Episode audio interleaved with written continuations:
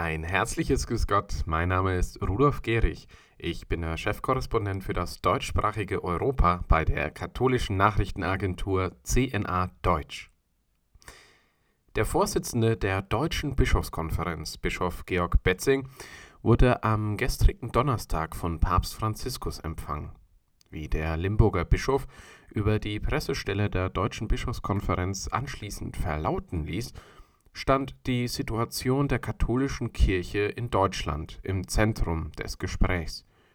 Der Papst habe, so Betzing, dazu ermutigt, den oft kritisierten synodalen Weg weiterzugehen. Der Heilige Vater hoffe, dass Spannungen überwunden werden können, berichtet Betzing mit Blick auf den kontroversen Prozess und die Kirchenkrise in Deutschland weiter. Wörtlich teilte Betzing mit, Ausführlich habe ich den Papst über den Stand des synodalen Weges informiert und dabei deutlich gemacht, dass kolportierte Zuschreibungen, wonach sich die Kirche in Deutschland auf Sonderwege begeben wolle, aus der Luft gegriffen sind.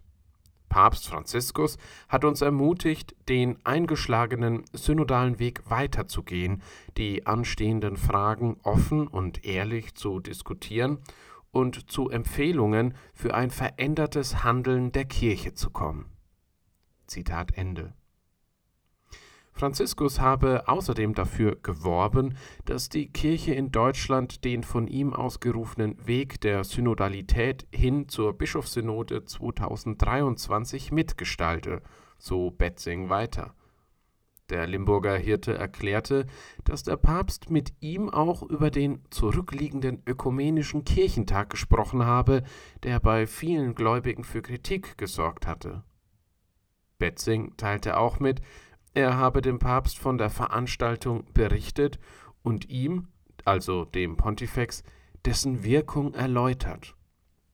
Franziskus habe wiederum durch seine ausgewogene Kenntnis der Situation der Kirche in Deutschland beeindruckt.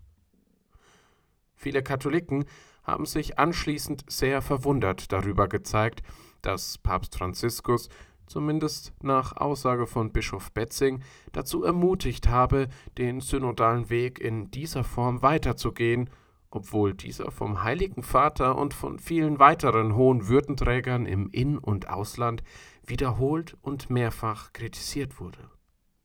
Pikant ist auch ein weiteres Detail der Berichterstattung. Der katholische Journalist Edward Penton berichtete beispielsweise, dass er bei der Pressestelle des Heiligen Stuhls nachgefragt habe, ob diese bestätigen könnten, ob sich das Gespräch genau so zugetragen habe, wie die Deutsche Bischofskonferenz es nun in der Öffentlichkeit darstelle. Die Antwort des Vatikan lautete, dass man, Zitat, normalerweise keinen Einblick in den Inhalt dieser Gespräche gebe. Warum dies offensichtlich nur einseitig für den Heiligen Stuhl gilt, lässt weiterhin Fragen offen. Offene Fragen gibt es übrigens auch noch in vielen Diözesen bezüglich der Corona-Regelungen und des Sonntagsgebots.